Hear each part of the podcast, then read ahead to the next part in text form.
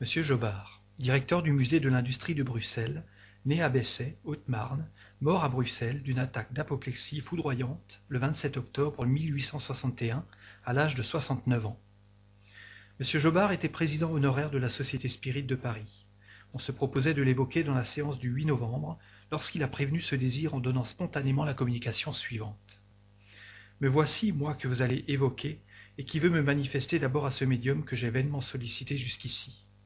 Je vais d'abord vous raconter mes impressions au moment de la séparation de mon âme. J'ai senti un ébranlement inouï. Je me suis rappelé tout à coup ma naissance, ma jeunesse, mon âge mûr. Toute ma vie s'est retracée nettement à mon souvenir. Je n'éprouvais qu'un pieux désir de me retrouver dans les régions révélées par notre chère croyance, puis tout ce tumulte s'est apaisé. J'étais libre, et mon corps gisait inerte. Ah, mes chers amis, quelle ivresse de dépouiller la pesanteur du corps, quelle ivresse d'embrasser l'espace. Ne croyez cependant pas que je sois devenu tout à coup un élu du Seigneur. Non, je suis parmi les esprits qui, ayant un peu retenu, doivent encore beaucoup apprendre. Je n'ai pas tardé à me souvenir de vous, mes frères en exil, et je vous l'assure, toute ma sympathie, tous mes voeux vous ont enveloppé. Vous voulez savoir quels sont les esprits qui m'ont reçu, quelles ont été mes impressions? Mes amis ont été tous ceux que nous évoquons, tous les frères qui ont épargné nos travaux, partagé nos travaux. J'ai vu la splendeur, mais je ne puis la décrire. Je me suis appliqué à discerner ce qui était vrai dans les communications, prêt à redresser toutes les assertions erronées, prêt enfin à être le chevalier de la vérité dans l'autre monde, comme je l'ai été dans le vôtre. 1. De votre vivant, vous nous aviez recommandé de vous appeler quand vous auriez quitté la terre. Nous le faisons, non seulement pour nous conformer à votre désir, mais surtout pour vous renouveler le témoignage de notre bien vive et sincère sympathie, et aussi dans l'intérêt de notre instruction, car vous, mieux que personne, êtes à même de nous donner des renseignements précis sur le monde où vous vous trouvez. Nous serons donc heureux si vous voulez bien répondre à nos questions. Réponse. À cette heure, ce qui importe le plus, c'est votre instruction. Quant à votre sympathie, je la vois, et je n'en entends plus seulement l'expression par les oreilles, ce qui constitue un grand progrès. 2. Pour fixer nos idées et ne pas parler dans le vague, nous vous demanderons d'abord à quelle place vous êtes ici et comment nous vous verrions si nous pouvions vous voir.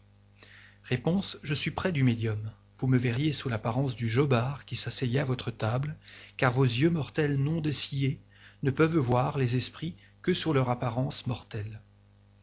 3. Auriez-vous la possibilité de vous rendre visible pour nous? Et si vous ne le pouvez pas, qu'est-ce qui s'y oppose? Réponse La disposition qui vous est toute personnelle. Un médium voyant me verrait. Les autres ne me voient pas. 4. Cette place est celle que vous occupiez de votre vivant, quand vous assistiez à nos séances, et que nous vous avons réservée. Ceux donc qui vous y ont vu, doivent se figurer vous y voir tel que vous étiez alors. Si vous n'y êtes pas avec votre corps matériel, vous y êtes avec votre corps fluidique qui a la même forme. Si nous ne vous voyons pas avec les yeux du corps, nous vous voyons avec ceux de la pensée. Si vous ne pouvez pas communiquer par la parole, vous pouvez le faire par l'écriture à l'aide d'un interprète. Nos rapports avec vous ne sont donc nullement interrompus par votre mort, et nous pouvons nous entretenir avec vous aussi facilement et aussi complètement qu'autrefois. Est-ce bien ainsi que sont les choses? Réponse oui, et vous le savez depuis longtemps. Cette place je l'occupais souvent, et à votre insu même, car mon esprit habitera parmi vous. Nous appelons l'attention sur cette dernière phrase. Mon esprit habitera parmi vous. Dans la circonstance présente, ce n'est point une figure, mais une réalité. Par la connaissance que le spiritisme nous donne de la nature des esprits, on sait qu'un esprit peut être parmi nous, non seulement par la pensée, mais de sa personne, à l'aide de son corps éthéré, qui en fait une individualité distincte. Un esprit peut donc habiter parmi nous après la mort, aussi bien que du vivant de son corps. Et mieux encore, puisqu'il peut venir et s'en aller quand il veut, nous avons ainsi une foule de commensaux invisibles, les uns indifférents, les autres qui nous sont attachés par l'affection. C'est à ces derniers surtout que s'applique cette parole. Ils habitent parmi nous, qui peut se traduire ainsi. Ils nous assistent, nous inspirent et nous protègent. 5. Il n'y a pas très longtemps que vous étiez assis à cette même place. Les conditions dans lesquelles vous y êtes maintenant vous semblent-elles étranges? Quel effet de changement produit-il en vous? Réponse. Ces conditions ne me semblent pas étranges, car mon esprit désincarné jouit d'une netteté qui ne laisse dans l'ombre aucune des questions qu'il envisage. 6. Vous souvenez-vous d'avoir été dans ce même état avant votre dernière existence, et y trouvez-vous quelque chose de changé? Réponse Je me rappelle mes existences antérieures et je trouve que je suis amélioré. Je vois et je m'assimile ce que je vois. Lors de mes précédentes incarnations, esprit troublé, je ne m'apercevais que des lacunes terrestres. 7. Vous souvenez-vous de votre avant-dernière existence, de celle qui a précédé de M. Jobard? Réponse Dans mon avant-dernière existence, j'étais un ouvrier mécanicien, rongé par la misère et le désir de perfectionner mon travail.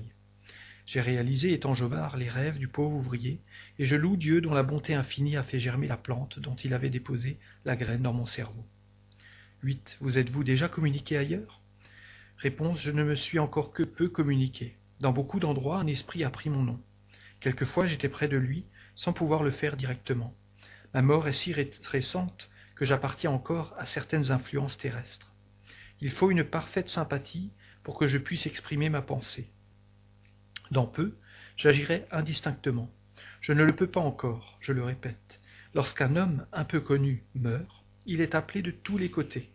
Mille esprits s'empressent de revertir, de revertir son individualité. C'est ce qui est arrivé pour moi en plusieurs circonstances. Je vous assure qu'aussitôt après la délivrance, peu d'esprits peuvent se communiquer, même à un médium préféré. 9. Voyez-vous les esprits qui sont ici avec nous? Réponse Je vois surtout Lazare et Eraste. Puis, plus éloigné, l'esprit de vérité planant dans l'espace. Puis une foule d'esprits amis qui vous entourent, pressés et bienveillants. Soyez heureux, amis, car de bonnes influences vous disputent aux calamités de l'erreur. 10. De votre vivant, vous partagiez l'opinion qui a été émise sur la formation de la Terre par l'incrustation de quatre planètes qui auraient été soudées ensemble. Êtes-vous toujours dans cette même croyance? Réponse C'est une erreur. Les nouvelles découvertes géologiques prouvent les convulsions de la Terre et sa formation successive. La Terre, comme les autres planètes, a eu sa vie propre et Dieu n'a pas eu besoin de ce grand désordre ou de cette agrégation de planètes. L'eau et le feu sont les seuls éléments organiques de la Terre. 11. Vous pensiez aussi que les hommes pouvaient entrer en catalepsie pendant un temps illimité et que le genre humain a été apporté de cette façon sur la Terre. Réponse illusion de mon imagination qui dépassait, qui dépassait toujours le but. La catalepsie peut être longue, mais non indéterminée tradition, légende grossie par l'imagination orientale. Mes amis, j'ai déjà beaucoup souffert en repassant les illusions dont j'ai nourri mon esprit. Ne vous y trompez pas. J'avais beaucoup appris, et, je puis le dire, mon intelligence, prompte à s'approprier ces vastes et diverses études, avait gardé de ma dernière incarnation l'amour du merveilleux et du composé, puisé dans les imaginations populaires. Je me suis encore peu occupé des questions purement intellectuelles dans le sens où vous le prenez.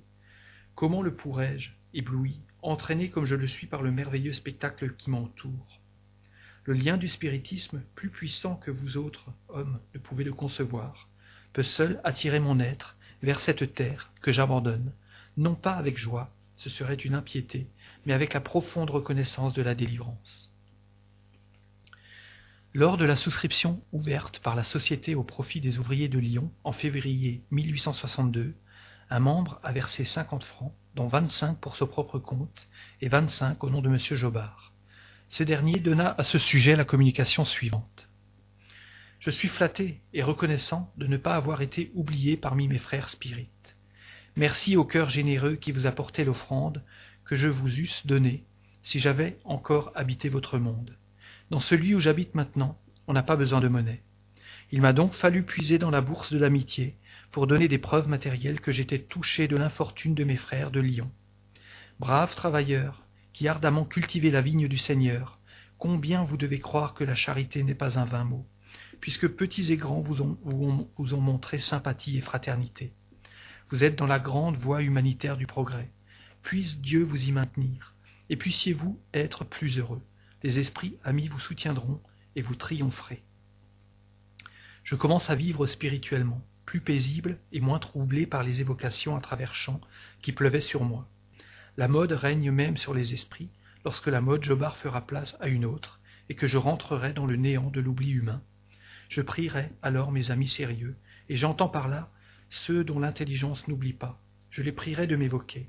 Alors nous creuserons des questions traitées trop superficiellement, et votre Jobard, complètement transfiguré, pourra vous être utile, ce qu'il souhaite de tout son cœur. Jobard. Après les premiers temps consacrés à rassurer ses amis, M. Jobard a pris rang parmi les esprits qui travaillent activement à la rénovation sociale, en attendant son prochain retour parmi les vivants pour y prendre une part plus directe.